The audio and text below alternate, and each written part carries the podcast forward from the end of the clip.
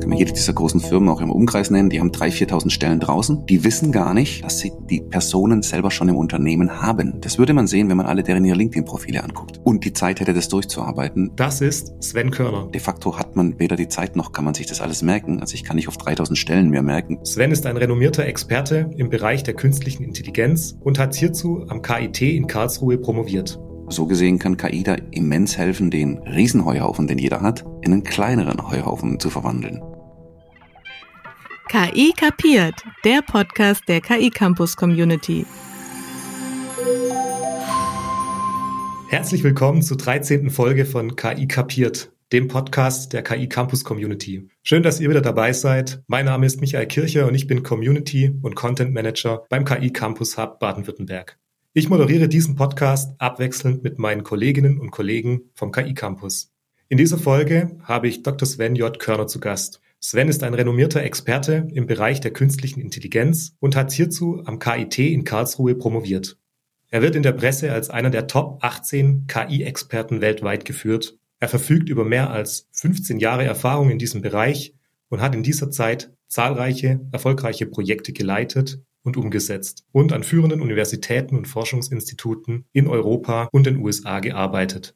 Er ist ein gefragter Redner auf internationalen Konferenzen und Befürworter der Entmystifizierung von künstlicher Intelligenz, was ihn für unseren KI kapiert Podcast zu einem perfekten Gast macht. Svens Arbeitsschwerpunkte liegen vor allem im Bereich des maschinellen Lernens mit einem starken Fokus auf der Verarbeitung natürlicher Sprache und ihrer Semantik sowie der Datenanalyse. Sven ist Mitbegründer und der kreative Kopf hinter Things Thinking. Zusammen mit seinem Team gewann er zahlreiche Preise und Auszeichnungen, unter anderem die Anerkennung zum KI-Champion Baden-Württemberg. Think Thinking verleiht Computern gesunden Menschenverstand, die damit in die Lage versetzt werden, unterschiedlichste Aufgaben zu bewältigen. Dabei fließen jüngste Forschungsergebnisse direkt in die Entwicklung mit ein.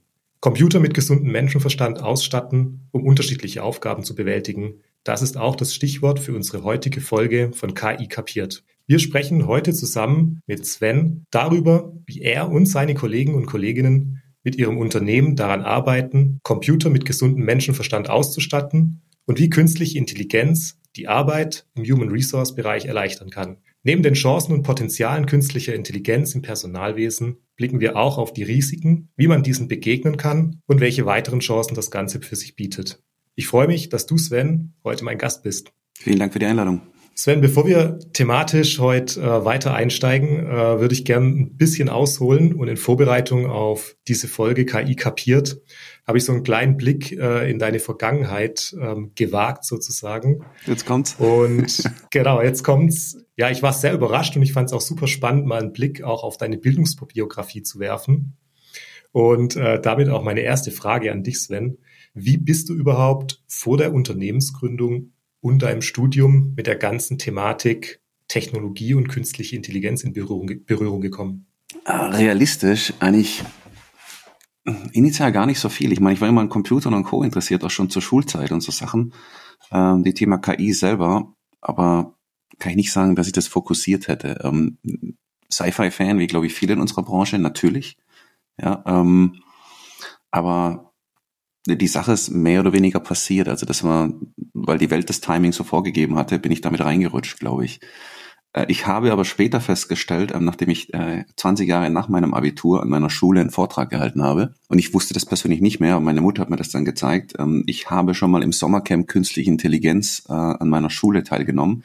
Damals gab es wohl einen sehr motivierten Mathematiklehrer, der das immer mit uns gemacht hat in die ganzen Programmieren und Co-Geschichten. Insofern wurde man vielleicht schon ein bisschen geprimed, sage ich mal derzeit, aber zu sagen, dass das geplant wäre, wäre gelogen. Also da bin, da bin ich echt reingerutscht. Das heißt tatsächlich so die ähm, deine deine Schulzeit hat dich da so ein Stück weit auch geprägt, da auch das Interesse zu wecken und da auch hinzukommen, dass du dafür Interesse entwickelst. Also definitiv zumindest ne, Programmieren, aber auch in Hardware rumschrauben so und da hat man schon die richtige Unterstützung erfahren. Jetzt im, im Elternkreis als Co. Also im Nachhinein als Erwachsener stellt man dann schon fest, dass es die ein oder andere Stelle gab, wo einem zumindest der Weg dahin ermöglicht wurde. Ich glaube, geben muss man ihn dann selber, aber es war nicht so, dass da dann das nicht möglich war. Ne? Also da gab es dann eben mit neuen den ersten eigenen Rechner und solche Spielchen. Ähm, wir hatten damals, ich sage eigentlich den Vorteil, dass viele Dinge nicht gehen mit Rechnern, die heute gehen. Ne? Also ähm, ich denke, das, was du heute mit einer Playstation hinbekommst, hätte ich auch gewollt. War aber halt so nicht drin in den 80ern. Punkt.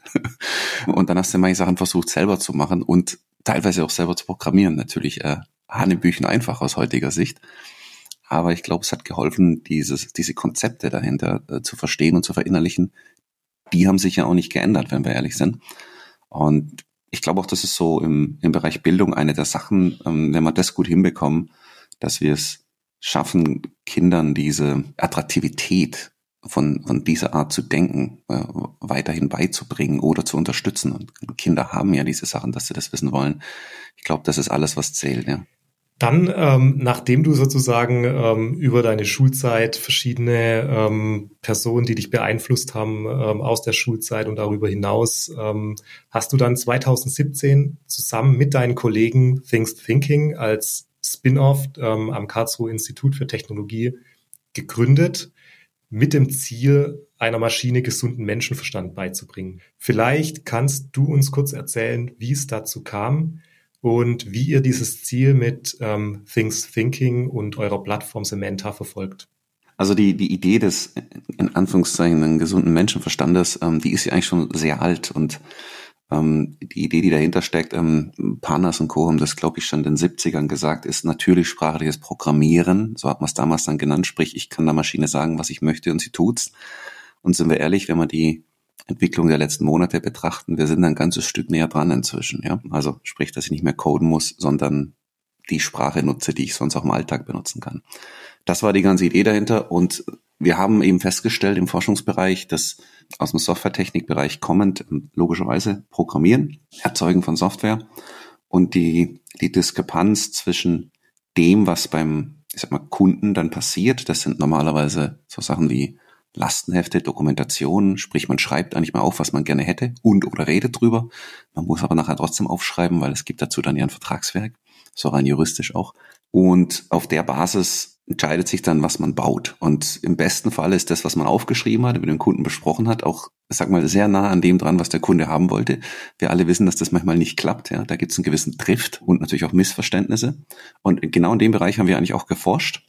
Die Idee war, dass wir es schaffen, aus normalem Text Modelle zu erzeugen, also so klassisch UML, und daraus dann irgendwann in einer späteren Stufe auch potenziell Programmcode erzeugen zu können. Wir haben dann sehr schnell festgestellt, dass ja die Devise ist hier Shit in, Shit out. Sprich, wenn die Spezifikation nicht gut ist und oder maximal mehrdeutig, dann kannst du daraus auch nichts Sinnvolles generieren, weil wir saßen selbst in Räumen mit fünf, sechs verschiedenen Leuten, haben das durchgelesen und hatten dann vier verschiedene Meinungen dazu, was das denn heißt, was da steht.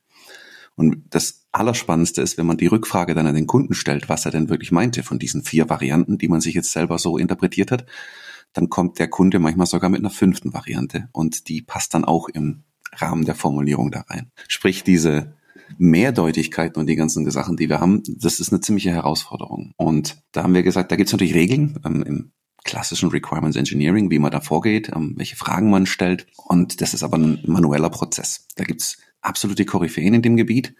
Die sind extrem gut. Aber natürlich sind es die meisten nicht. Und dann haben wir uns überlegt, können wir das, was die Koryphäen tun, teilweise maschinell unterstützen, damit wir auch Leuten, die da nicht so viel Erfahrung haben, vielleicht ein bisschen helfen können, bessere Requirements zu schreiben. Weil wenn bessere Requirements, das wussten wir, das haben wir nachgewiesen, dann noch bessere Modelle, ergo potenziell bessere Programmcode herausfällt. Und dann haben wir uns damit beschäftigt und haben festgestellt, ja, als Softwaretechniker hast du eigentlich von natürlicher Sprache also sprich Linguistik, nicht so richtig viel Ahnung. Dann haben wir uns mit Linguisten unterhalten und haben natürlich da ganz schnell festgestellt, mh, Linguisten haben natürlich im Schnitt keine Ahnung von Software. Ähm, und äh, in, in diesem Spannungsfeld haben wir uns dann bewegt, haben das aber zusammenbekommen, was super spannend war, weil es ergeben sich dann schon auch Muster in Sprache, die so jetzt immer aus meiner eher mathematischen Sicht kommen, ganz spannend sind und haben die entsprechend dann herausarbeiten können. Das war dann eben Teil der Forschung und haben uns dann aber irgendwann auch ernsthaft fragen müssen, wie, wie kriegen wir das jetzt sinnvoll in der Maschine beigebracht. Ne? Und da musst du es berechenbar machen. Und wenn du es berechenbar machst, bist du halt ganz schnell im Bereich Graphen oder, wie es dann damals hieß, Hochvektorräume, sprich die ich sag mal, Zahlendarstellung eines Problems. Und wenn wir ehrlich sind, ähm, das, was jetzt heute mit hauptsächlich Deep Learning und anderen Bereichen unterwegs ist, das ist im Endeffekt egal was dein Problem ist, ob das jetzt Bildgenerierung ist, ob das Erkennen von Texten ist oder vielleicht sogar auch mal versuchen, ein Auto autonom zu fahren, ähm, versuchst du dein, dein, dein Problem Space in Vektoren und in Matrizen zu bekommen, weil in dem Moment, wo du diese Transformation hinbekommst, kannst du darauf eben rechnen. Und wenn du darauf rechnen kannst, kannst du Dinge tun, die wir heute alle kennen. Ja, ob das dann Diktieren bei deinem Handy ist oder Co. ist egal. Das heißt, das ist eigentlich der ganze Trick, auch bei der KI. Das ist leider nicht immer trivial. Also dein Problem in eine Matrix zu bekommen. Und da gibt es bessere und schlechte Varianten. Aber so sind wir da eigentlich drauf gestoßen und waren dann in diesen, in dieser, ja, ich sag mal, Triade zwischen Linguistik, Softwaretechnik und hm, Hochvektorraum, Schrägstrich Graph. Und ja, haben uns damit dann auch ein paar Jahre beschäftigt. Das klingt super spannend. Also das heißt, ihr habt da quasi schon mit Unternehmensgründung euch bewusst auch in eurer Teamzusammenstellung, in eurem Unternehmen für eine interdisziplinäre Zusammenstellung entschieden. Das heißt, ihr hattet ähm, Linguisten, ihr hattet äh, Personen wie dich, die aus dem IT-mathematischen Bereich kommt und habt euch quasi dann zusammengetan und habt quasi diese beiden Expertisen aus den beiden Bereichen, aus dem semantischen Bereich, aus dem mathematischen Bereich zusammengetan und habt quasi mit diesen beiden Expertisen dann zusammen die Plattform und Think Thinking gegründet und entwickelt. Wir sind sogar noch einen Schritt weiter gegangen. Wir haben noch während des Forschungsbereichs die Pragmatik dazu genommen, sprich echte Kunden, ähm, beziehungsweise Echtweltprobleme. Also wir hatten damals Kooperationen, ähm, sei es mit Bosch, sei es mit SAP und Co. im Rahmen ähm, am KIT, im Rahmen der Forschung. Und dann kannst du dir ja viel ausmalen und sagen, so ist es theoretisch und so könnte man es tun. Und das wäre dann die, ich sag mal, die Book-Smart-Variante. Aber dann gibt's auch die Thematik mit Life-Smart und dann guckst du dir die echten Daten in der Welt da draußen an und stellst fest, ah ja, okay. Ähm, das lehrt einen sehr schnell sehr viel Demut, sage ich mal. Und das heißt, in der Forschung ist dann so, man zeigt erstmal prinzipiell, dass es funktioniert. Das ist, das ist wichtig. Und äh, dann kümmert man sich darum, äh, wie gut sowas wirklich funktionieren könnte. Und die Ausgründung ist auch ein bisschen dem geschuldet, dass wir eben besagte Kooperationspartner hatten, ähm, wer auch früher dabei war, war eine Ernst Young damals, die mit den Ansätzen, die wir da gemacht haben, Probleme lösten, die wir überhaupt nicht auf dem Schirm hatten. Also da gab es dann eben Leute, die auf einmal ne, aus dem Requirements-Bereich und Software-Spezifikationen, da waren wir so unterwegs, haben uns die Sachen angeguckt. Und dann gab es Leute, die, die auf einmal gesagt haben, ey, ich habe das mal auf Vertragswerke verwendet. Das funktioniert ganz okay. Und dann gab es bei uns so, was? wie das funktioniert auf Vertragswerken. Warum? Also wir haben dann echt teilweise Monate gebraucht, um ich sag mal auch mathematisch rauszufinden, warum diese, ich nenne es heute mal Transferleistung des Systems funktioniert hat. Die Kurzzusammenfassung ist Semantik, Bedeutung da drauf. Ne? Aber äh, es war nicht initial klar. Das heißt, auch da sind wir so ein bisschen wie bei der, ich sag mal, Erfindung des Blätterteigs. Wir sind da reingestolpert. Das war keine Absicht. Ne? Wir haben es dann halt nur gesehen und haben dann auch gesagt, okay, das ist spannend. Ne? Und wir hatten da so im Jahr 14, 15 so die ersten Heureka-Effekte, wo wir dachten, uh, das könnte ja potenziell wirklich mal, eine, also nicht bloß eine akademische Übung sein, sondern wirklich spannend werden. Ja. Und wenn man das Ganze dann garniert mit Rechenleistungszuwachs auf GPU-Basis und mehr Verfügbarkeit von Daten, also die waren schon immer da, aber dann konnte man eben auch darauf zugreifen, das hat es ein bisschen den, den Weg geebnet. Ja. Dazu kam aber, äh, wenn wir ehrlich sind, ähm, ich habe die Hälfte meiner Zeit an der Uni in der Forschung verbracht, die andere Hälfte bereits in einem Startup und dieses Startup wurde von einer US-amerikanischen Firma gekauft und die, die uns gekauft haben, wurden gekauft. Und das Ganze hat sich innerhalb von sechs Monaten abgespielt. Ähm, das heißt, wir sind von 60 auf 600 auf 13.000 Mitarbeiter gesprungen, mit allem, was da mitkommt. Also so Spielchen wie dann ähm, in Großkonzernen gibt's dann, ich sag mal, innenpolitische Spielchen und lauter so Sachen, die man im Startup nicht kennt. Also ich habe mir dann auch noch einen Schnellkurs im Bereich Management abgeholt. Klammer auf, viele blutige Nasen an der falschen Stelle, weil da stehen Wände, die du so gar nicht kennst aus Sicht eines Startups ähm, wo ein Großkonzern da gibt's, ne, die gibt's eben Beziehungsgeflechte und ähm, wenn du die nicht lesen kannst oder dich selber hast, dann, äh, dann kommt da schneller eine Mauer, als du glaubst an meinen Stellen. Ähm, das war ganz spannend, gleichzeitig aber halt auch gefühlt ja, drei Gänge runtergeschalten und jemand hat auf die Bremse getreten, weil das einfach so ist. Ne? Das lässt sich, glaube ich, in diesen Grundkonstrukten gar nicht anders lösen. Und da hatten wir quasi dann die Überschneidung, dass das Forschungsteil immer besser funktioniert hat und das, ja, der, der Teil der Cloud-Software, die wir damals gebaut haben, das wurde ein bisschen ich will sagen, langweilig. Und dann haben wir da eben auch einen Teil des Engineering-Teams letztendlich mitgenommen, die Gründung der Things Thinking, die halt Software wirklich, also das kann handwerklich richtig gut bauen, ne? also Follow the Sun 24-7 round the world in the Cloud, weil es gehört natürlich mehr dazu, wie so eine Elfenbeinnummer an der Uni zu bauen, sagen, guck mal, so geht's theoretisch und dann das Ding richtig zu bauen, ist halt schon eine andere Nummer. Ne? Und dann haben wir die da mitgenommen also auch Teile davon. Und ich glaube, das war auch dann die, die sinnvolle Lösung, das zu professionalisieren, weil es war klar, wir müssen das, was aus der Uni rauskam, einmal richtig bauen. Das ist das, was heute rausgekommen ist. Und so ist quasi Samantha als Plattform entstanden und hat quasi ihre Anwendung in der Praxis dann auch gefunden. Und du hattest ja vorher schon angesprochen, dass die Herausforderung auch war, dann eben mit großen Datenmengen zu arbeiten. Jetzt hat man natürlich vor allem im Personalwesen in Unternehmen viel mit großen, unter anderem textbasierten Datenmengen zu tun. Und letztendlich muss ich ja als Personalverantwortlicher aus diesen Datenmengen wie Bewerbungsanschreiben, Lebensläufe, Qualifizierungsnachweise und so weiter eine fundierte Entscheidung treffen. Passt die Person, die sich bewirbt, zum gesuchten Stellenprofil und lade ich sie zum Vorstellungsgespräch ein? Und wie kann ich jetzt sozusagen mit eurer Lösung, mit Samantha beispielsweise, wie können solche KI-Lösungen Mitarbeiterinnen und Mitarbeiter in den Personalabteilungen in diesem ganzen Recruiting-Prozess unterstützen? Mhm. Also äh, zuallererst, glaube ich, hat sich HR die letzten Jahre insofern signifikant verändert, dass nicht mehr, ich sag mal, Mitarbeiter je nach Qualifikationsstand sich nicht mehr bei der Firma bewerben, sondern wenn wir ehrlich sind, es läuft teilweise umgekehrt. Ne? Fachkräftemangel, großes Stichwort. Ähm, wir sehen heute noch, dass es große bekannte Firmen gibt, die sechs Wochen brauchen, um auf eine Bewerbung, die ich bei ihnen gemacht habe, zu antworten. Ganz oft ist es so, bis die sich entscheiden, so eine Person einzuladen, sagt diese Person, jetzt steht äh, Statistiken auf Statista dazu, du, ich habe schon einen Job. Das heißt, Geschwindigkeit ist das eine. Die Prozesse in HR sind wahnsinnig manuell, historisch gewachsen. Letztendlich, glaube ich, sollte die Entscheidung auch in Anführungszeichen manuell sein, sprich, das müssen Menschen entscheiden, weil man arbeitet mit Menschen zusammen, ja, was ein Sven auf ein Stück Papier schreibt und oder in einem Bewerbungsportal eingibt, repräsentiert potenziell nur einen Teil dieser Person. Nicht das, was sie kann oder was sie vielleicht irgendwann können wird. Das kann ich, glaube ich, als Mensch viel besser einschätzen. Das würde ich auch nie einer Maschine geben wollen. Was aber schon spannend ist, wenn man sich mit dem Thema mal realistisch beschäftigt und sich auch mal traut zu messen. Und das ist ganz oft so übrigens im Bereich, wenn wir mit, mit Kunden, egal in welchem Bereich arbeiten, wenn man da mal anfängt zu messen, was heute denn so stattfindet. Und dann stellt man fest, dass dieselbe Bewerbung in derselben Abteilung, je nachdem zu welcher Person sie gerät, komplett anders einsortiert wird. Das heißt, es gibt nicht sowas wie einen Determinismus. Das fühlt sich, wenn man das korrekt misst, und ich meine, da kommen wir jetzt her aus der Statistik und das mal ausführt, sagt man, hey, euer Bewerbungsbesetzungsprozess, der ist auch mathematisch nachgewiesen, da ist sehr viel Randomness drin, ja. Und oder nenn's Gusto, Bauchgefühl, keine Ahnung was, Michael hat einen schlechten Tag, heute ist aufgestanden, nicht gut geschlafen, Kind war krank, dann ist der da anders drauf. Solche Sachen kann man unserer Meinung nach rausblenden beziehungsweise zumindest mit Unterstützung von der Maschine ein bisschen glätten. Was auch geht ist, und ich glaube, das ist die Hauptthematik, dass man Sachen verpasst.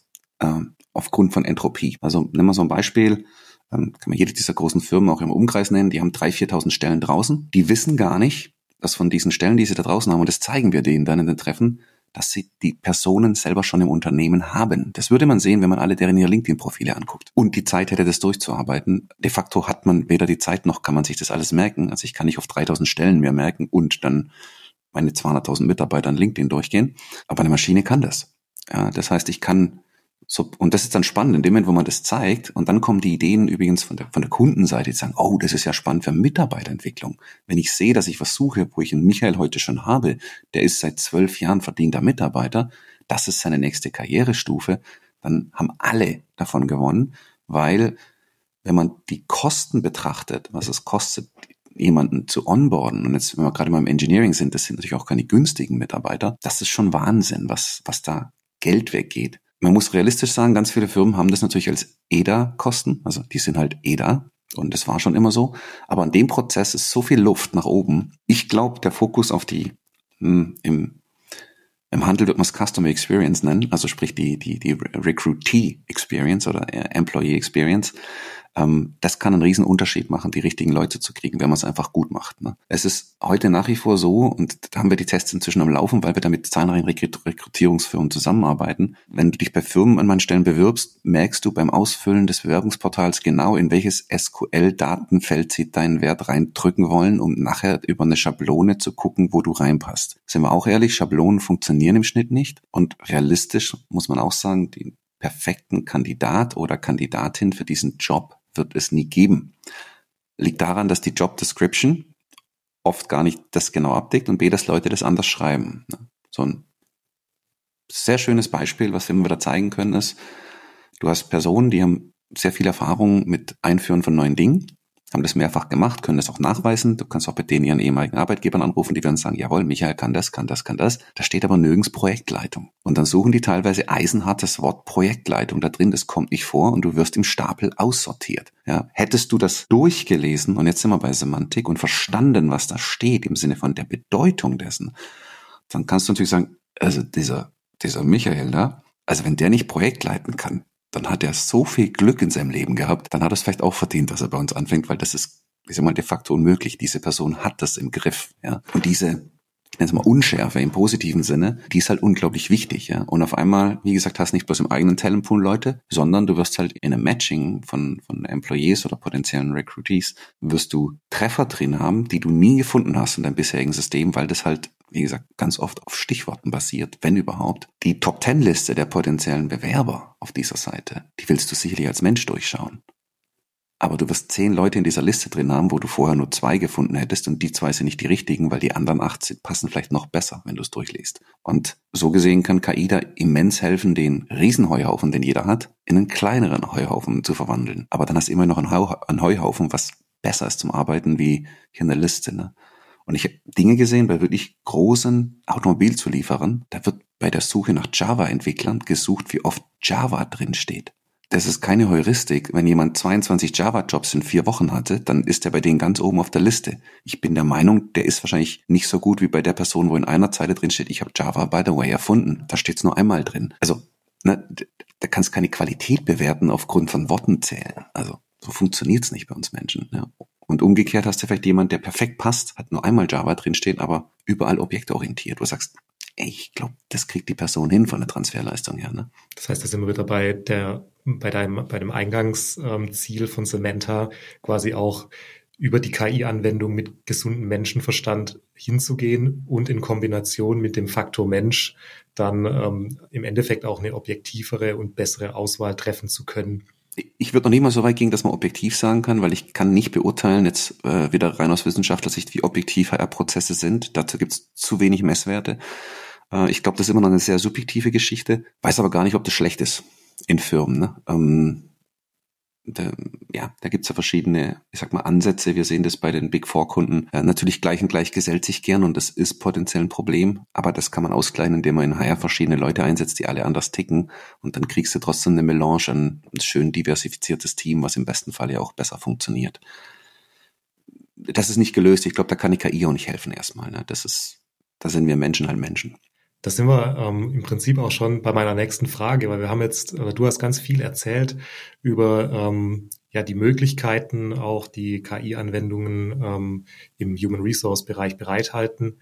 Gibt es denn aus deiner Sicht auch akute Nachteile oder Risiken bei der Nutzung von KI im Human Resource Bereich, im, Pers im Personalwesen? Und wenn ja, welche sind es und wie kann man denen vielleicht auch so ein Stück weit begegnen? Ja, also der Klassiker, der auf jeden Fall da ist, ähm, ist natürlich Bias. Du hast eine KI immer, je nachdem, wie sie trainiert wurde, ähm, hast du einfach eine, ja, eine spezielle Richtung drin. Das liegt daran, dass die Trainingsdaten logischerweise auch nicht komplett objektiv sind. Kann man philosophische Diskussionen sogar drüber führen, was ist ein Objektiv? Kriegt man nicht, glaube ich. Ich persönlich glaube aber, das ist das kleinere Problem, auch wenn das da ist, weil ich sage, das ist manuell heute nicht besser. Und wenn wir ehrlich sind, wenn man mal guckt, wie viele heute schon irgendwelche KI-Systeme im HR-Bereich einsetzen und teilweise nicht im Griff haben, wie die reagieren. Ja, da gibt's so Klassiker, das haben wir früher schon im Studium äh, oder in der Vorlesung, den Studis schon gezeigt, haben gesagt, du weiße Schrift auf weißen Grund, unten in Footer, schreib rein, MIT, Stanford und Co. Deine Bewerbung wird, dein PDF deiner Bewerbung wird weiter oben landen. Ein Mensch wird es nie sehen, weil ne, weiße Schrift auf weißem Grund, wenn er nicht gerade Steuerung A macht, sieht er diese Schrift nicht. Und äh, aber es ist kaputt, dass das geht, ne? Also Risiko. Das ist dann quasi die, die, die clever sind, die können das natürlich auch für sich nutzen. Andere werden rausfallen, weil sie das nicht tun. Das heißt, ähm, wie, wie Richard Feynman schon sagt, er sagt mir deine KPIs und ich sag dir, was schieflaufen wird. Das ist da auch so. Ist, glaube ich, nicht zu kontrollieren auf eine gewisse Art und Weise. Ich glaube, einen Teil der Risiken kriegst du nicht raus, aber ich glaube, wenn man ehrlich zu sich ist, diese Risiken hast du heute auch schon. Nur dazwischen brauchst du acht Wochen. Dann sind die zwei Leute, die du gern gehabt hättest, schon weg. Die dritte Person, die du dann einstellst, weil du die Position besetzen musst, ist nicht perfekt für dich. Dann passt sie nicht und nach sechs Monaten geht sie doch wieder, weil du sie auch nicht ongeboardet bekommen hast. Und wenn du da einen Strich drunter ziehst, was dieser Prozess gekostet hast, bist du bei einem Ingenieur bei einem großen Autozulieferer, sag ich mal, einfach mal eisenhart bei 100.000 Euro, die weg sind. Dafür kannst du viel Bier fürs nächste Firmenfest kaufen und hast, by the way, das gleiche Ergebnis erreicht, nämlich nichts, vielleicht sogar ein bisschen mehr, weil die Person, die nicht ongeboardet wurde, aber kam, kostet ja auch ich sag mal, Geschwindigkeit von anderen Personen, weil du musst ja einlernen. Wenn es dann nicht klappt, ist es eigentlich sogar, also hast hohe Opportunitätskosten. Deswegen glaube ich, ist es sinnvoller, die, die Chancen zu sehen, die Risiken. Also da bin ich auch kein, da bin ich kein HR-Fachmann. Ne? Da müsste man sicherlich noch viel mehr Erfahrungen sammeln mit Leuten, die sich extrem gut auskennen in dem Bereich. Einer der Gründe, warum wir jetzt mit äh, den, den Recruiting-Agenturen zusammenarbeiten, die sind das ja offen für. Natürlich ist auch, damit verdienen die ihr Geld. Ja, also die schaffen es, und das kann man jetzt einfach so sagen, weil das ist, glaube ich, auch bekannt, die besetzen Stellen bei Siemens mit Leuten, die Siemens selber abgelehnt hat, die nachher als beste Mitarbeiter bei Siemens festgelegt werden, wo du sagst, das ist halt schon echt schräg und du siehst es schwarz auf weiß. Ne? Der Michael ist bei Siemens rausgeflogen. Danach wurde genau die Stelle von ihm besetzt über eine Agentur. Und die Leute sagen, der ist super. ja. Ähm, das ist, glaube ich, das größere Problem heute. Und das andere ist da. Ob wir das jemals allumfassend lösen, weiß ich nicht. Aber ich glaube, das ist das kleinere Übel. Jetzt haben wir natürlich auch äh, wahrscheinlich unter unserer Zuhörerschaft auch viele Personen, die auf der anderen Seite sozusagen stehen als ähm, Bewerbende bei einem Unternehmen. Und man hat ja grundsätzlich in diesem ganzen Themenfeld KI in der Öffentlichkeit gibt es ja viele Personen, die ähm, dem Thema mit Ängsten und Sorgen begegnen und was passiert, wenn jetzt nur noch die Maschine sozusagen entscheidet. Ähm, was würdest du ähm, nochmal sagen, so für die Bewerbenden als solches, muss man davor Angst haben? Gibt es tatsächlich auch aus Sicht der Bewerbenden ähm, Vorteile, dass sozusagen Maschine und Mensch hier zusammenarbeiten ähm, im Bereich Personalwesen? Und ähm, kann man diese Ängste auch so ein Stück weit nehmen? Ich glaube, das ist heute mehr Risiko als hoffentlich in zwölf Monaten, weil die, die KI einsetzen in diesen Bereichen, die machen es, ich sag mal, noch recht von der Stange. Und realistisch ticken Firmen ja anders. Das ist, also jede Firma tickt anders. Und diese Sache auch reinzukriegen, Recruiter haben das, aber man muss das eigentlich auch in die KI reinkriegen. Ähm, diese Schema F-Geschichte, von denen, die es einsetzen, das ist eine Sache, die wir auch kritisieren. Ähm, ich kann da eine Analogie nehmen. Banken nutzen das schon lange bei der Kreditvergabe ist oft dann teilweise Leuten echt nicht bewusst, wo ich sage, hey, kein Twitter-Profil, kein Facebook-Profil und nichts, was ich sonst auf Insta von dir finde. Die KI, die dein Scoring intern macht, die letztendlich auch potenziell dann 0,3 Prozentpunkte in deinem Zinssatz ausmacht, wenn die nichts von dir findet, weil du online unsichtbar bist, hast du vielleicht sogar viel richtig gemacht, weil du bist online unsichtbar. Dein Kreditscoring hilft es nicht, weil die KI sagt, ich kann da keinen Score vergeben für den Michael, ich mache da Abzug, weil ich weiß nicht, wie er tickt. Ich habe seine Facebook-Post nicht gelesen, weil es halt mit Schema F gemacht wird. Das passiert im HR teilweise auch, ne, dass die gleiche Lösung, die es so gibt von der Stange, die ist beim einen oder anderen im Einsatz und die Plus-Minus macht das gleich. Das ist im HR-Bereich kompletter Blödsinn. Das kannst du machen bei Rechnung. Ja, links oben ist die Adresse, rechts unten steht der Gesamtbetrag. Jo, das ist überall gleich. Aber auch hier, ne, nimm mal die Beispiele, ähm, kannst jede Firma rauspicken, die du möchtest. Die sind alle ein bisschen anders drauf. Die sind ja diese Firma, weil sie sind, wie sie sind. Und diesen internen Spirit, den musst du da schon reinkriegen. Und das kannst du natürlich, wenn du guckst, was denn sonst so bei dir arbeitet. Das heißt, für Bewerber gilt eigentlich der gleiche Tipp wie immer. Informiere dich über die Firma, guck, wie die so drauf sind, ob das auch dir passt. Und ich glaube auch spannend, und das empfehle ich eigentlich immer jedem, ruf da mal vorher an. Ähm, es gibt nichts, was dich höher auf die Liste bringt, wie vorher mit einer Person zu sprechen, also Mensch zu Mensch, weil es wird ein Mensch dich einstellen. Es macht doch nach wie vor, ich meine, das sind aber, das gilt seit 100 Jahren, nach dem Gespräch, wenn du eins hattest, dich auch nochmal zu bedanken. Ähm, einfach nochmal eine E-Mail hinterher sagen, hey, vielen Dank für die Einladung. Selbst wenn es sich nicht gut angefühlt hat, das schätzt man ja persönlich auch gar nicht immer richtig ein. Ja? Also das sehen wir teilweise, weil wir die, also ganz gefährliches Halbwissen von mir. Ne? Wie gesagt, ich bin kein Recruiter, aber ich sehe die Prozesse und ich sehe, wo wir mit involviert sind. Und da gibt's Leute, die nach dem Gespräch einschätzen, oh, das lief nicht gut. Und der Recruiter auf der Gegenseite sagt, ey, super, super. Und denkst, okay, krass, von der Wahrnehmung her, ne? Deswegen kann. Ja, das kennt man ja auch selber. Ne? Ja, also die, die, die, in anderen Lebensbereichen, dass man die Selbstwahrnehmung ist eine völlig andere, wie es dann letztendlich auch ähm, dann an einen ähm, kommuniziert wird und wie es dann letztendlich tatsächlich auch lief. Genau, und das Schlimmste, was dir ja passieren kann, ist, auch wenn du nachfragst, ja, ähm, ist ja im Endeffekt ein, ein Nein zu bekommen, was du, wenn keine Antwort kommt, ja im Endeffekt auch hast. Ähm, aber ein schnelles Nein ähm, gibt dir auch viel mehr Sicherheit. Klammer auf, du musst dich um diese Firma schon mal nicht kümmern. Und das ist, glaube ich, das, und da kommen wir wieder zum Anfang zurück, wo Firmen heute einen unglaublich schlechten Job machen, weil das so lange dauert. Das fühlt sich so unbefriedigend an. Und schau mal in die klassischen Bewertungsportale. Wer ranzt denn am meisten über die großen Firmen ab? Das sind alles Studenten und Werkstudenten, die dort tätig waren, weil die teilweise acht Wochen nicht wissen, was Sache ist. und das ist maximal Thema verfehlt, dann kannst du die Kununus und wie sie alle heißen angucken. Das sind immer die jungen Mitarbeiter. Dann natürlich ranzt keiner ab, der seit 22 Jahren in der Firma ist und zufrieden ist. Ja, warum sollte der abranzen? Der schreibt übrigens auch nichts Positives, weil hat er keine Lust zu. Ne? Also deswegen ist die Bias, die du bei diesen, ich sag mal, Portalen siehst, die ist immens in nur eine Richtung. Aber das ist wie bei Krankenhäusern, sagen nur Leute, dass schlecht lief, wo es auch schlecht lief, denen, denen es gut geht, die sagen ja nichts dazu. Und, und das halte ich für viel gefährlicher aus Firmensicht. Ne? Was heißt, ja, die haben es nicht im Griff, ihr Recruiting und das dauert alles super lang und dann fühlst du dich auch nicht wertgeschätzt. Und wenn es dann einer schafft, innerhalb von Stunden oder einem halben Tag darauf entsprechend zu antworten, das hilft extrem. Ich persönlich sage, wir hatten ein paar Leute bei uns, die wir eingestellt bekommen haben, wo, und das kann ich ganz konkret, also große Firmen, auch im süddeutschen Raum, es nicht hinbekommen haben, diese Leute sinnvoll abzuholen. Die sind unglaublich gut, unglaublich clever. Dann sind sie aber halt mal weiblich und wollen nicht Vollzeit wegen den Kindern was machen. Das kriegen große Firmen nach wie vor nicht abgebildet. Da brauchst du aber keine KI, kein nix. Dann tun die sich extrem schwer. Ähm, da werden teilweise Fragen gestellt in Vorstellungsgesprächen, wo ich sage, hey, dass ihr euch das traut als große Firma oder dass eure Mitarbeiter so schlecht geschult sind, dass die hier AGG nonkonforme Fragen stellen, das ist total kaputt. Ne? Und wir haben ein paar Mal das Feedback bekommen äh, aus Startup-Sicht, hey, euer Onboarding oder euer, euer, Bewerbungsteil, das ist so, so menschlich, ich sag mal realistisch, also da hieß es, euer, euer, euer Bewerbungsprozess ist so menschlich da, da macht echt Spaß. Ich, also Art 1, wir haben keinen Prozess. Ähm, ja, das ist eine recht individuelle Geschichte, dazu sind wir zu klein.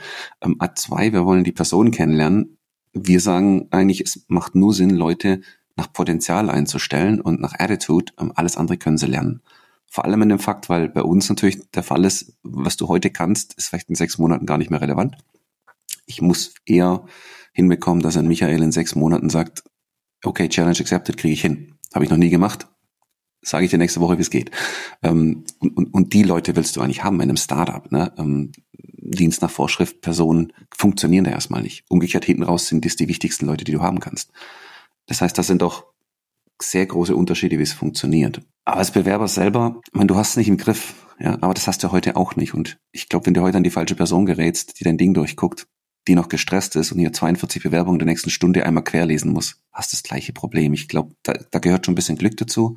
Ein Tipp vielleicht, da das oft maschinell initial verarbeitet wird, oft auch nicht mit KI, dieser Hinweis mit mach eine Bewerbung, die raussticht vom Formaten, von der Optik, würde ich wahrscheinlich sagen, nein, nicht mehr weil es guckt sich ein Mensch erst in zweiter Instanz an. Und in erster Instanz wird eine Bewerbung, die komplett anders aufgebaut ist und anders aussieht, für eine Maschine, und vor allem umso weniger KI sie hat, umso schlimmer, ähm, die wird das Problem sein, das Ding zu zerhacken, sage ich mal, und sinnvoll einzusortieren. Und dann hast du eine Bewerbung, die aus Sicht eines Menschen total fancy ist und wo ich sage, oh, die sticht raus. Die Maschine, die es initial verarbeitet, sagt, ich konnte da keinen Wert rauslesen, ähm, keine Ahnung, was es ist. Und dann fällst du raus. Deswegen ist manchmal Standard, Vielleicht muss beides reinpappen, das weiß ich nicht. Aber das Standard für die Maschine bereitstellen, damit die damit umgehen kann, und das andere dann extra. Ja. Aber ich finde, dein letztes Statement aus dem ähm, aus unserem Gespräch, was du ähm, angesprochen hattest, im Zweifelsfall auch selber nochmal anrufen, auch selber einen Eindruck des Unternehmens ähm, sich einholen ähm, und das ist einfach ein schönes Statement, finde ich, auch zum Abschluss, dass sowohl natürlich KI-Lösungen hier einen Mehrwert bieten können, aus beiderlei Perspektiven, sowohl aus Sicht der Bewerbenden als auch aus Sicht der Unternehmen.